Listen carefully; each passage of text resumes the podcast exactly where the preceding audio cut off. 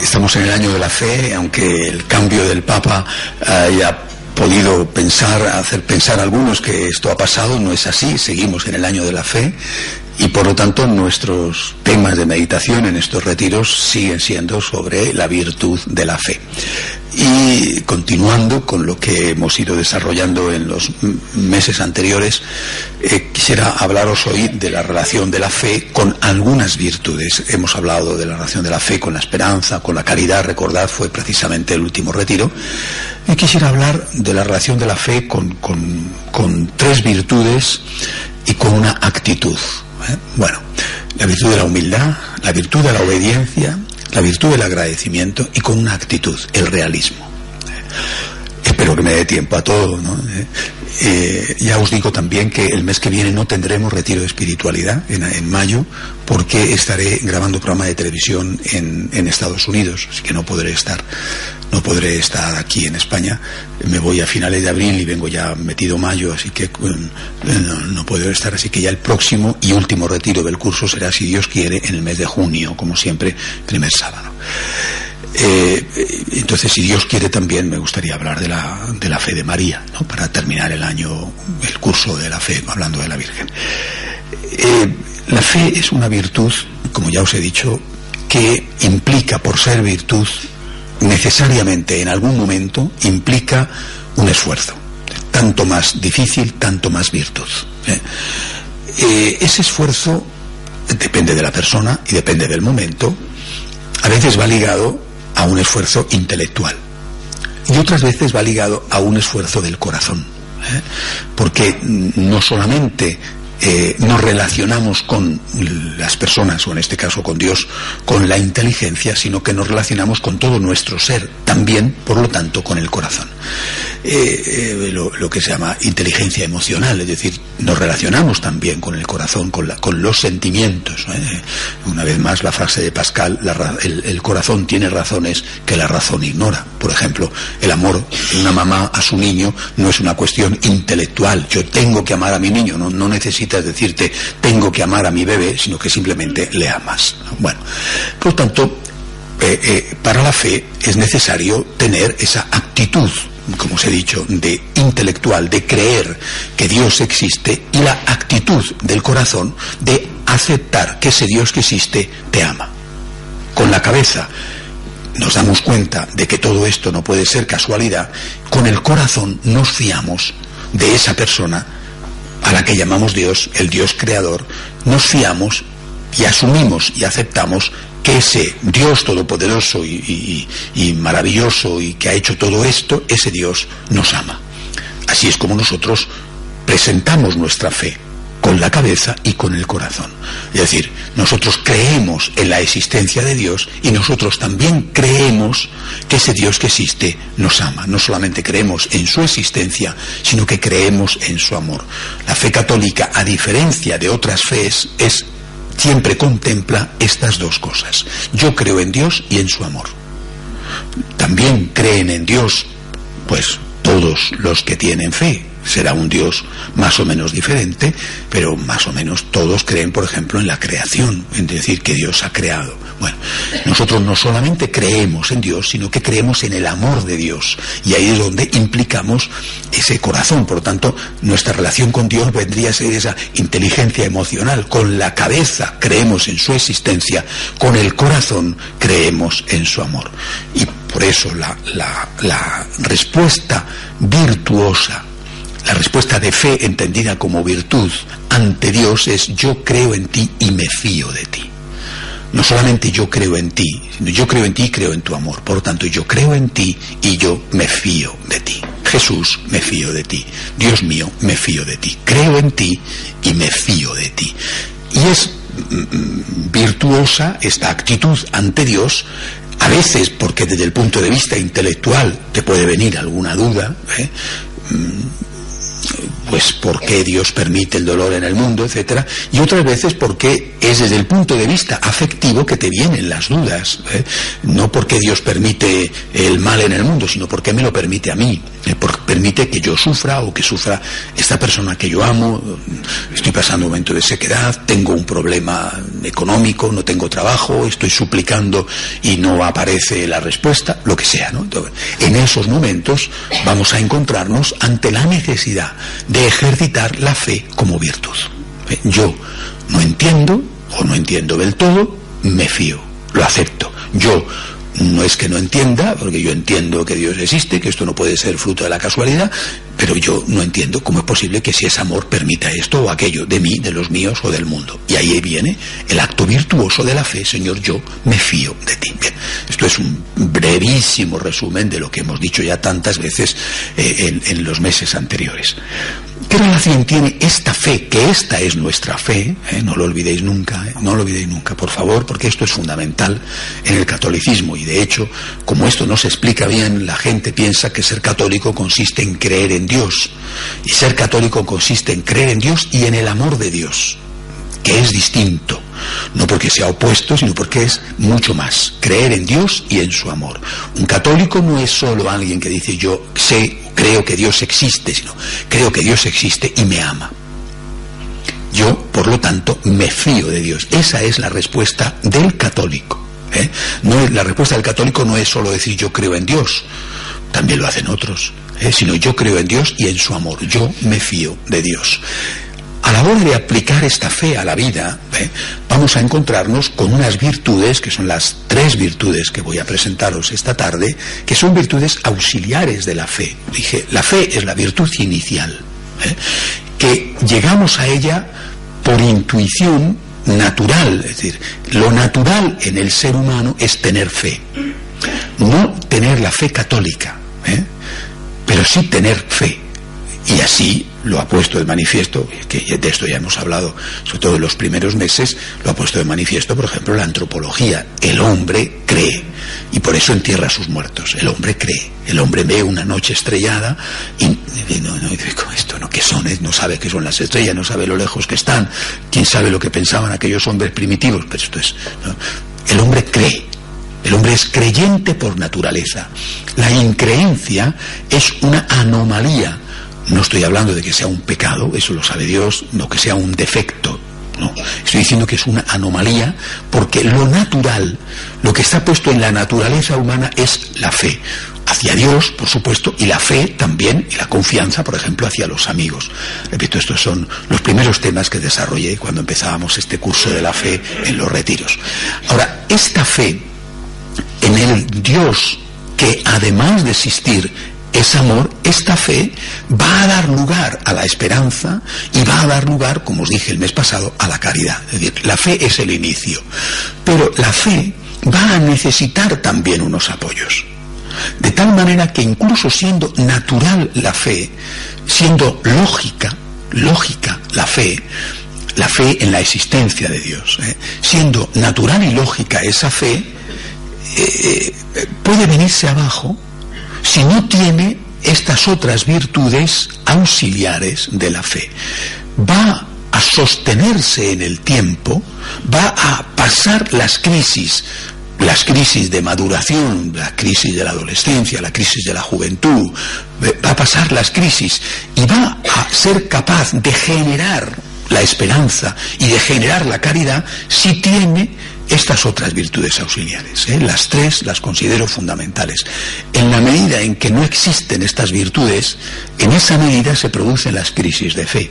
De hecho, yo creo que siendo natural la fe, como no existen en la inmensa mayoría de los seres humanos, como no existen estas tres, no existen ninguna de las tres, o a veces existe una, pero normalmente no existe ninguna de las tres, por eso viene la crisis de fe que a veces se salda simplemente con un alejamiento, ¿no? Es decir, la fe queda ahí, en un rincón apartado de tu alma. Bueno, bueno, es algo.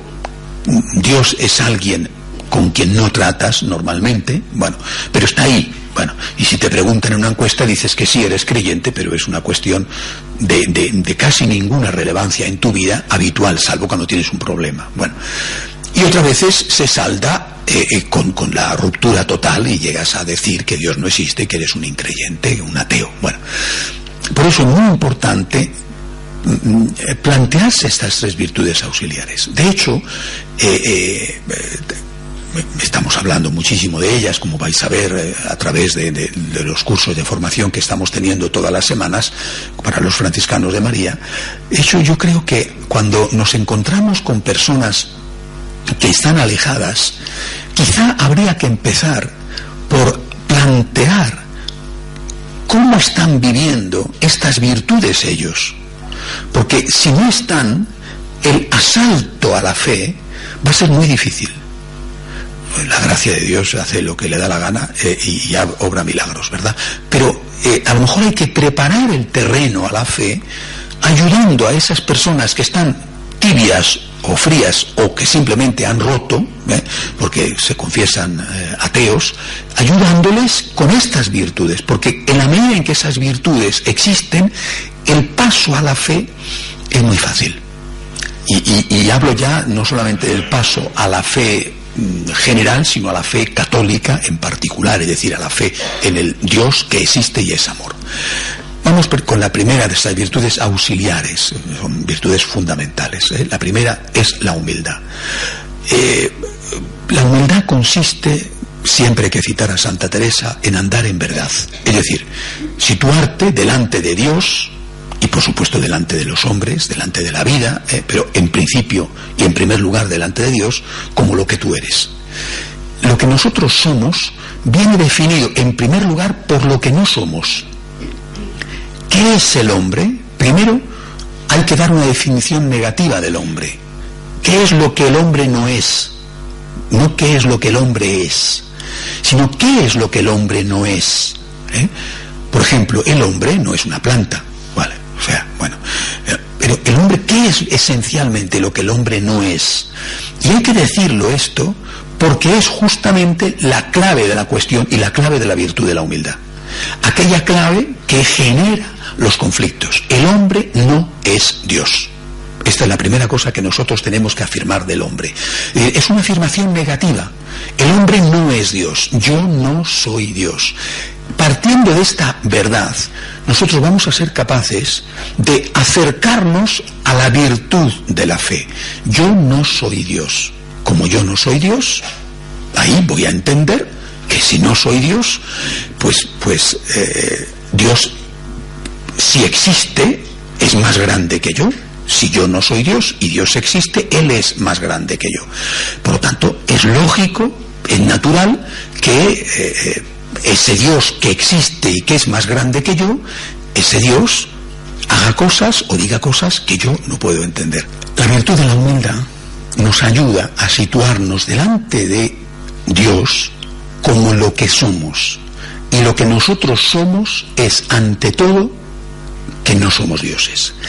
Solamente cuando se acepta este principio se puede aceptar la confianza y por tanto se puede aceptar la fe. Yo no soy Dios. Si yo no soy Dios, podré decir Dios no existe, podré decir Dios sí existe, pero si yo no soy Dios, es normal que de existir Dios, ese Dios es más grande que yo y por lo tanto es normal que yo no entienda ni todo lo que Él es, ni todo lo que Él hace. Por tanto, yo no entiendo cómo es posible, por ejemplo, que haya sacado todo de la nada. Concepto intelectual. ¿eh? O yo no entiendo por qué existe una guerra. un elemento vivencial. O por qué ha muerto un hijo. Un elemento vivencial. O por qué estoy sin trabajo un elemento vivencial. Para dar el paso de aceptar la existencia y de aceptar el amor de Dios, es muchísimo más fácil hacerlo si previamente me he aceptado a mí mismo y he asumido que yo no soy Dios. Cuando una persona está endiosada, vivimos en una época en la que todos estamos endiosados, sin darnos cuenta porque vivimos en una época de una soberbia extraordinaria y todos estamos contaminados, ¿eh?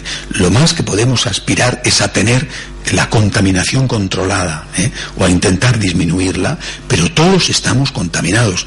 La, la causa de las crisis matrimoniales que han existido siempre, pero hoy más que nunca, están precisamente en la soberbia, en que todos somos dioses y queremos, por lo tanto, que los demás giren a nuestro alrededor, que los demás se postren y nos adoren. Y cuando el otro, que tiene la misma pretensión que tú, que quiere que tú te postres y le adores, cuando el otro choca contigo, es porque efectivamente los dos sois dioses, o uno es Dios y el otro no puede ser seguir siendo su esclavo porque no lo soporta más. Por lo tanto, cuando nosotros, entendiéndonos a nosotros mismos como seres humanos, maravillosos seres humanos y cada vez defectuosos seres humanos, cuando nosotros nos reconocemos como el no Dios, yo no soy Dios, ¿eh? no el anti-Dios, que ese es el demonio, ¿eh? Que es muy distinto. Eh, afortunadamente tenemos un idioma que nos permite utilizar con precisión de, de, quirurgo las palabras. Nosotros no somos el antidios, ese es el demonio. Nosotros somos no Dios. Somos las criaturas de Dios y por el bautismo hijos de Dios, las criaturas predilectas hechas a su imagen y semejanza. Y ahí ya estamos dando definiciones de quién somos. ¿eh? Pero la primera, insisto, tiene que ser una definición negativa. Yo no soy Dios. ¿eh? Desde ahí podemos aceptar, no entenderlo todo, no digo no entender nada, porque siendo una criatura hecha a su imagen y semejanza, sí tenemos la capacidad de entender algo, incluso de entender bastante. ¿eh? Desde ahí podemos aceptar no entenderlo todo en el orden intelectual y en el orden afectivo, en el orden emocional. No entiendo cómo Dios ha hecho esto, yo no entiendo cómo Dios puede estar escuchando a la vez las súplicas de miles de millones de seres humanos. ¿eh?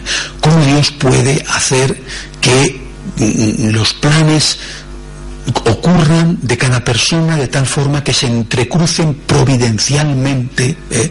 y de tal forma que esto que ocurre es justamente lo que el otro necesita, que a su vez es lo que solamente Dios. decir, pero es que Dios es Dios y yo no lo soy, yo no entiendo. Oye, pero eso es lo normal. Aceptar que lo normal es no entenderlo todo, que esto es lo que te da la humildad, es poner ya la puerta de entrada, la alfombra que te va a permitir ingresar en el edificio de la fe. Y de ningún modo aceptar que hay cosas que Dios va a permitir y que te hacen sufrir o que hacen sufrir a uno de los tuyos, aceptar esto solamente es posible cuando tú te sitúas delante de Dios como alguien inferior a Él. No como alguien despreciable, pero sí como alguien inferior a Él. Resumo todo esto en la frase de la Santísima Virgen. Aquí está la esclava. La Virgen se sitúa a sí misma delante de Dios porque dice aquí está la esclava del Señor, no dice aquí está la esclava de San José, ¿eh? o la esclava de su papá, San Joaquín, ¿eh? bueno, o la esclava del emperador Herodes, del emperador de Roma, o de Herodes, o de Poncio Pilato, no. ¿eh? aquí está la esclava del Señor la sierva del Señor. y por supuesto la Virgen María, como buena creyente judía y llena además de la gracia y del Espíritu Santo, sabía quién era ella, o sea, me refiero, sabía que era una criatura de Dios, lo enseña la Biblia, lo enseña el Antiguo Testamento, ¿eh? y sin embargo ella se ve a sí misma, y esa es la plenitud de la humildad en un ser humano normal, porque Jesucristo fue hombre, pero también fue Dios, ¿eh? Se ve a sí misma como una sierva. Y esa actitud, esa fe, quiero decir, esa actitud de ella, esa humildad de ella, es lo que la va a permitir aceptar el misterio, que en este caso era un misterio que tenía unas consecuencias, ¿no? quedarse embarazada estando soltera, porque no estaba desposada todavía definitivamente con San José, estaba prometida utilizando nuestro idioma, ¿no? estaba comprometida, pero aún no vivían juntos. Por tanto, eh, de hecho, San José, como sabía que no había tenido relaciones con ella, dice el Evangelio que decide repudiarla en secreto para que no la maten, pero decide repudiarla porque no había tenido relaciones con ella. Bueno, y naturalmente la Virgen sabía esto, eh, sabía que el otro la podía repudiar, incluso que la podía repudiar públicamente, con lo cual la podían matar apedreada, era el castigo reservado a las adúlteras. La Virgen, como cualquier mujer judía, lo sabía perfectamente. Ella, como se siente a sí misma, como ha asumido que ella no es Dios, ha asumido que Dios es más grande que ella y no tiene por qué entender. aquí está la esclava, la sierva. Y yo creo que de ahí sacamos una primera lección que para mí es muy importante, una lección vital. ¿eh? Plantéate tú ante Dios como alguien que no pide explicaciones. Luego veremos la consecuencia siguiente con la otra virtud que es la obediencia. Yo no pido explicaciones. Es fácil. Y si se piden, tampoco pasa nada. ¿eh? Y si se piden y después de pedir dice, pero lo acepto y, voy adelante, tampoco pasa nada, porque todos tenemos nuestros momentos y nuestra necesidad de momento de desahogo con Dios. ¿eh? Pero este para mí es el modelo. Yo, Señor, no te pido explicaciones, porque soy tu siervo. Tú eres Dios, yo no soy Dios, yo soy tu siervo y estoy muy contento de ser tu siervo y a mí no me tienes que dar explicaciones.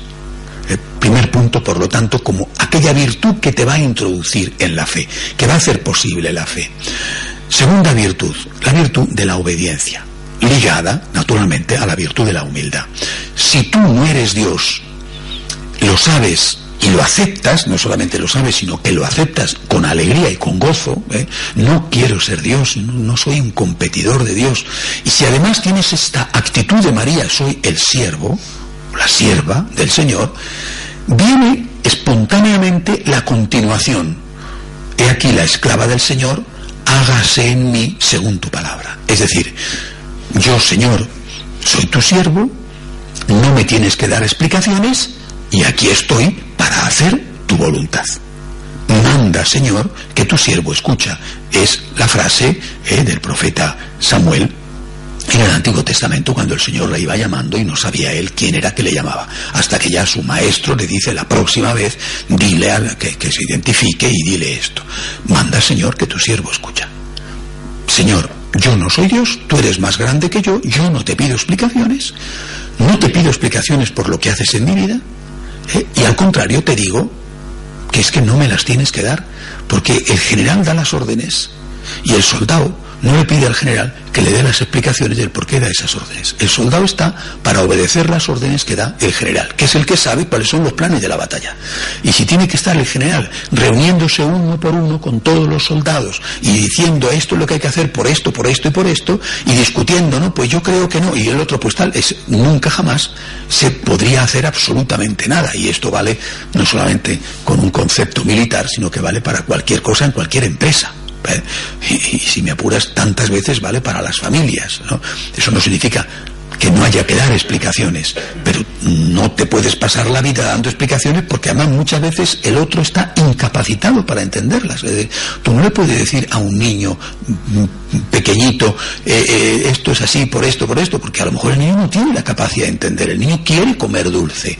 Y, por más que tú le digas, mira, que el dulce te hace daño, el niño no, el niño no tiene todavía la capacidad de entender que hace daño, que no hace daño, y simplemente le dices, no hay dulce, y no hay dulce, y no hay dulce y se acabado, ¿no? O los dedos no los metes en estos agujeritos, el enchufe de la luz, y no los metes y no los metes, y punto. Y no te voy a dar más explicaciones, porque es que es igual, no tiene la capacidad de entender.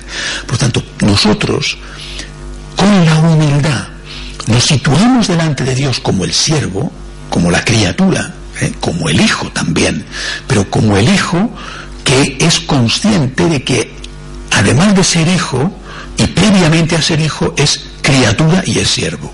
Y por la virtud de la obediencia nos ponemos a las órdenes de Dios. Señor, aquí estoy para hacer tu voluntad. Manda, Señor, que tu siervo escucha. Cuando está eh, eh, la humildad es más humana, la virtud eh, es una, una, virtud, por supuesto, pero la virtud de la obediencia con respecto a Dios implica lógicamente a tener una fe, ¿no? Al menos con la virtud de la humildad tú ya estás preparando el camino para tener esa fe de confianza. Y con la virtud de la obediencia no solamente estás preparando el camino, sino estás preparándolo para ejecutar las consecuencias, lo que te pida ese Dios en el cual has decidido ya confiar. Señor, yo estoy aquí, tú me mandas y yo voy a hacer lo que tú me pidas. Y además, es que no quiero que me des explicaciones. Basta con que tú me lo pidas. Eso sí, tú tienes que pedirle a Dios también algo.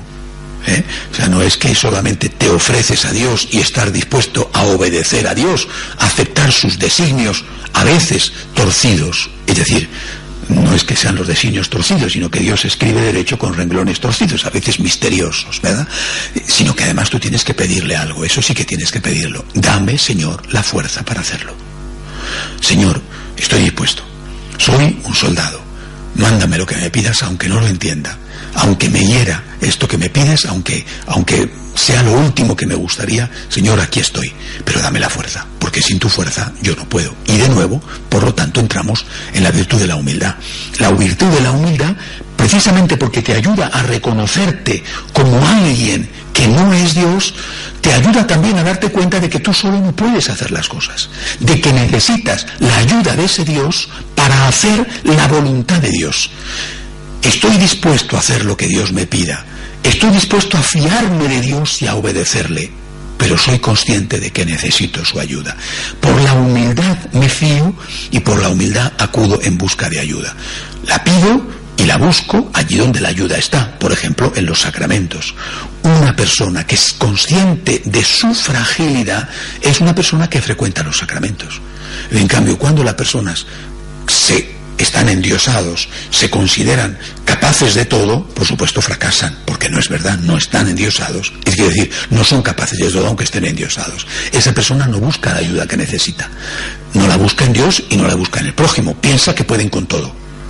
Y piensa que, en sus espaldas pueden echárselo todo.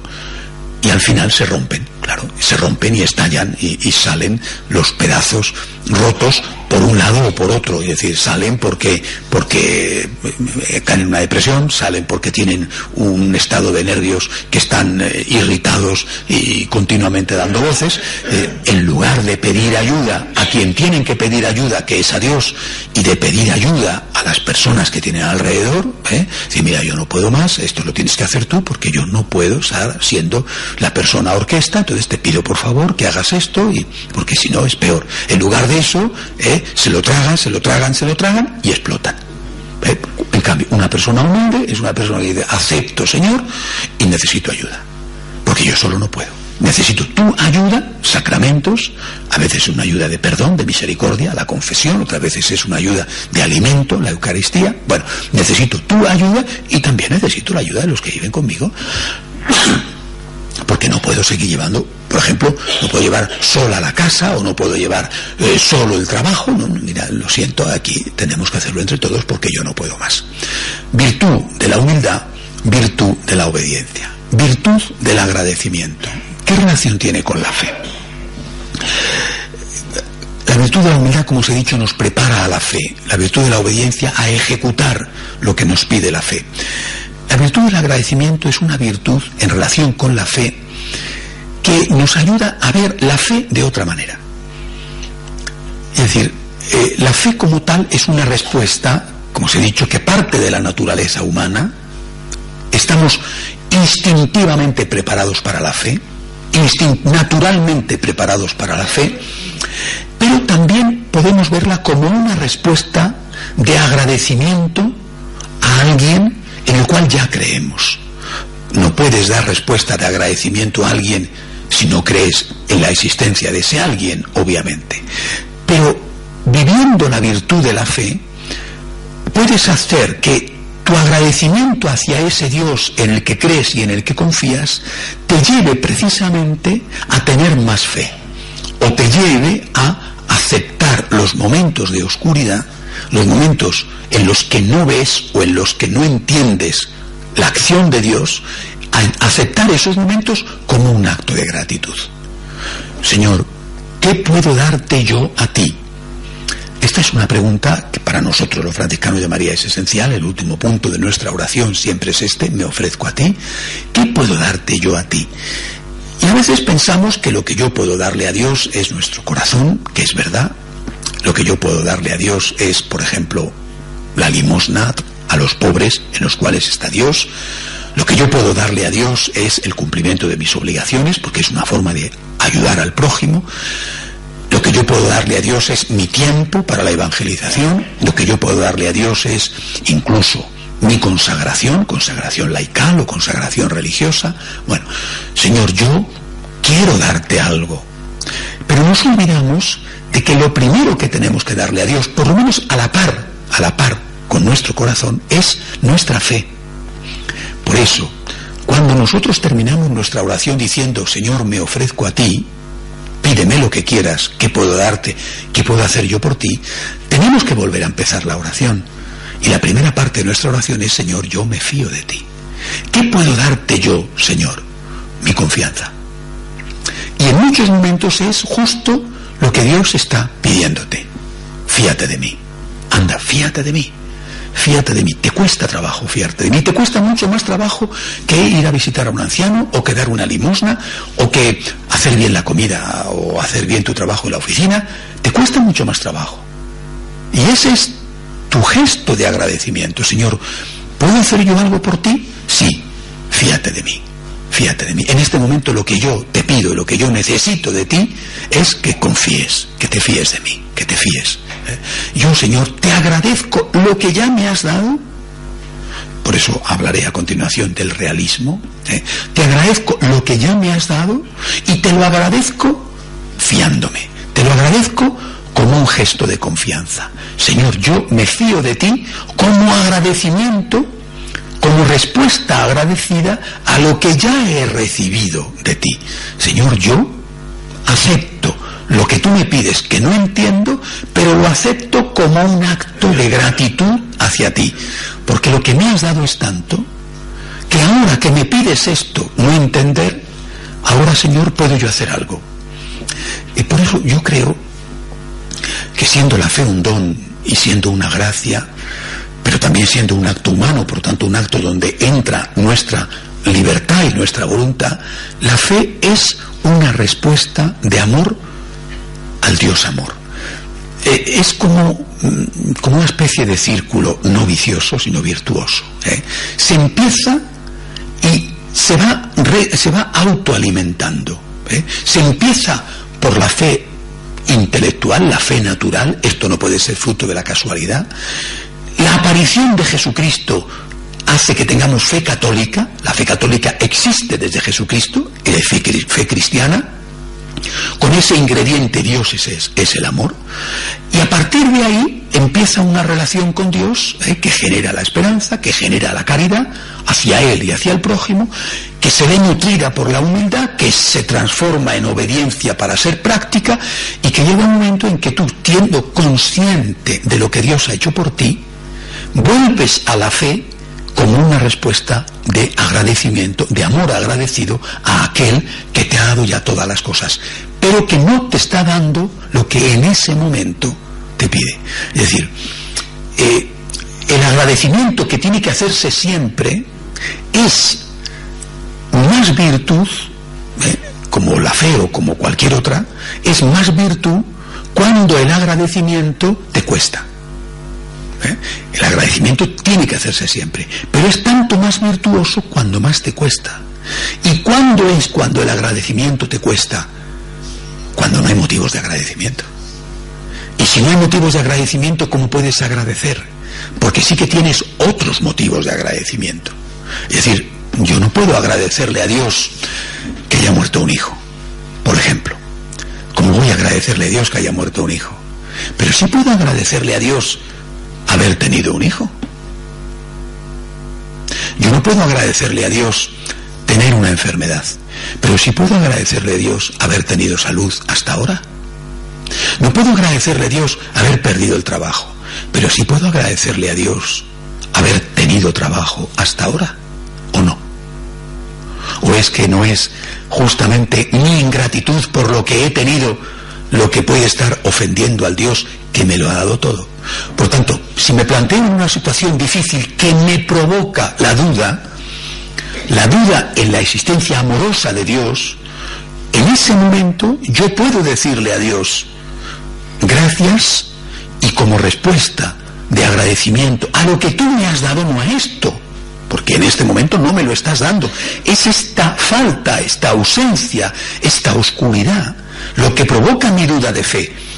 Pero he tenido luces, muchas, aún las tengo, porque puede ser que hayas perdido a tu hijo pero tienes buena salud, puede ser que no tengas trabajo pero tienes a tus hijos, puede ser que eh, eh, tengas una enfermedad pero tienes muchas cosas maravillosas. ¿eh? Bueno, difícilmente te encuentras vacío de todo, en todo caso lo has tenido. Bueno, pues Señor, como agradecimiento por lo que tú me has dado antes, ahora Señor, yo te digo que acepto, que acepto, que me fío y que acepto no entender, ¿eh? que me abandono en tus manos, que estoy dispuesto a hacer lo que me pides aunque me cueste muchísimo, como una respuesta de gratitud, no por lo que me falta, eh, como si fuéramos eh, masoquistas, no puedo agradecerte este dolor. Solamente los místicos llegan a este punto, pero ese es un tema que hay que verlo con más calma. no, puedo, no me siento capaz de agradecerte la muerte del hijo, o de agradecerte el cáncer, o de agradecerte estar en el paro angustiado porque me hipotecan la casa y me la llevan. Y, no, no puedo agradecerte esto. Pero sí puedo agradecerte todo lo demás, lo que aún tengo y lo que he tenido. Y en función de eso, Señor, te digo, como gesto de gratitud, me fío de ti. Acepto seguir creyendo en tu amor, seguir creyendo que eres mi Padre, que me cuidas, que no me has abandonado, que soy importante para ti, lo acepto, Señor, porque tengo mucha deuda de agradecimiento contigo. Y de esa manera esa virtud de la gratitud, de esa manera esa virtud te vuelve a llevar a la fe. Empezaste por la fe, la gratitud de nuevo a la fe, alimenta tu fe, ¿ves? Y, de nuevo esa fe te va a llevar a todo lo demás, a la esperanza, y entonces te mantienes firme, te mantienes de pie, te va a llevar al amor, no te dejas arrastrar por el rencor, no te dejas arrastrar por el abatimiento, no te dejas arrastrar por la depresión, te mantienes ahí intentando amar, sacando fuerzas de flaqueza, pidiendo ayuda a Dios para que te sostenga. Esta es la vida cristiana, que siempre es una vida en un camino, donde Dios es tu compañero de viaje y donde cada virtud se alimenta de las otras y a la vez alimenta a las demás. Quiero terminar con, una apelación, no a una virtud, sino a una actitud, el realismo. Bueno, hubo una gran corriente de realismo filosófico en España, eh, pues con, con Unamuno, por ejemplo, con Ortega y Gasset. y yo creo que eh, nosotros somos por naturaleza bastante realistas y creo que tenemos que serlo, ¿no? Eh, no me refiero a monárquicos, que eso habrá gustos y opiniones para todos, bueno, ¿no? Y más en el momento que estamos pasando con la monarquía en España, bueno, sino al realismo como actitud ante la realidad. Y considero el realismo como algo que ayuda muchísimo a la fe. Eh, ¿Por qué? Porque está relacionado con la humildad. Oye, Vamos a ver, pon los pies en el suelo. ¿Quién te has creído que eres? Vamos a ver, ¿quién te has creído que eres? A ver, ¿no te das cuenta de que, de que te has subido a un pedestal? O que te han subido y te has dejado subir. ¿eh? ¿No te das cuenta de que no es verdad? De que todo esto es una, una farsa. O si no todo, ¿no te das cuenta que esto no es verdad? ¿No te das cuenta que no eres Superman? Que no existe Superman. Que no existe y tú no lo eres, o Superwoman. ¿eh? Haz el favor de aterrizar. ¿eh? Relacionado, por ejemplo, con lo que hemos dicho de la virtud de la humildad, el realismo, el realismo, y oye, por eso, cuando tengáis que evangelizar, empezad por esto, por esta actitud, de decir, oye, pero vamos a ver, vamos a ver, ¿quién te has creído tú que eres? Mira todos estos potentados derribados de sus tronos, ¿eh? que han manejado millones y ahora están acusados de corrupción, o que han sido los líderes de grandes empresas y, ahora están en el paro, que se han considerado como, como, como triunfadores que iban de éxito en éxito y ahora están eh, sin trabajo. Eh, eh, o, simplemente, mm, mira este abuelo, este anciano que fue tan importante, ahora está jubilado y ya nadie le hace caso. Y tenía la agenda que le llamaban tenía que tener varias líneas telefónicas para poder atender y varias secretarias y ahora está ahí que no le llama a nadie. ¿Y por qué? Porque está jubilado. ¿Eh? O, fíjate esa persona que era ese atleta fantástico y mira, oye, ha pasado los años y fíjate, está con más gordo que nada, no sé si por las hormonas que tomó o porque se ha abandonado o por lo que sea. O aquel otro que tal, fíjate, de repente una velita en el cerebro se cruzó y está hemipléjico, ¿no? pero tú te das cuenta de que no somos, no digo que no somos nada o que no somos nadie, hombre, porque algo somos, ¿no? ¿Eh? Somos hijos de Dios, criaturas de Dios, amadas por Dios, hechas a su imagen y semejanza, pero no somos dioses. ¿eh? Esto, repito, es algo básico para poder acercarnos no solo a la relación con Dios, aunque es lo que estamos tratando en estas meditaciones, sino también a la relación con el prójimo. Una, dosis de realismo imprescindible. Y ese realismo, que nos lleva primero a situarnos delante de lo que nosotros somos, nos lleva también, o nos debería de llevar también, a ver las cosas, no solamente a verte a ti, sino a ver a las otras personas y a las cosas tal y como son. Eh, eh, necesitamos, como lo mismo que cuando conduces y te viene un viento de lado, por ejemplo, un fuerte viento, que tienes que estar continuamente eh, dirigiendo el volante un poco en el sentido contrario al viento, porque si no el coche se va de la carretera, necesitamos estar haciendo ese esfuerzo de redireccionar nuestra propia vida. De lo contrario, tendemos a convertirnos en personas profundamente pesimistas. ¿eh? Es más fácil ser pesimista que ser optimista. ¿eh? Ni el optimista ni el pesimista son personas realistas. Decir, usted es, que es muy pesimista, yo es que eh, soy una persona bien informada. No, es, no es verdad, nosotros somos realistas. Y tenemos que asumir la realidad tal y como es, con sus tintes, por supuesto, oscuros, con sus tintes grises y, hombre, también y con sus luces. Eso es el realismo. Por lo tanto, eso aplicado a la vida significa que efectivamente hay cosas que están mal en ti. El realismo, por lo tanto, nos ayuda a situarnos delante de nosotros mismos como nosotros somos. Es decir, no somos Dios. Y por lo tanto nos ayuda a entender mejor aquellas cosas que el Señor nos pide y que nos cuestan trabajo aceptar. A la vez nos ayuda a situarnos delante de los demás también como nosotros somos. El realismo nos ayuda a ver las cosas como son. No somos, no podemos ser ni pesimistas que ven solo lo malo, ni optimistas que ven solo lo bueno.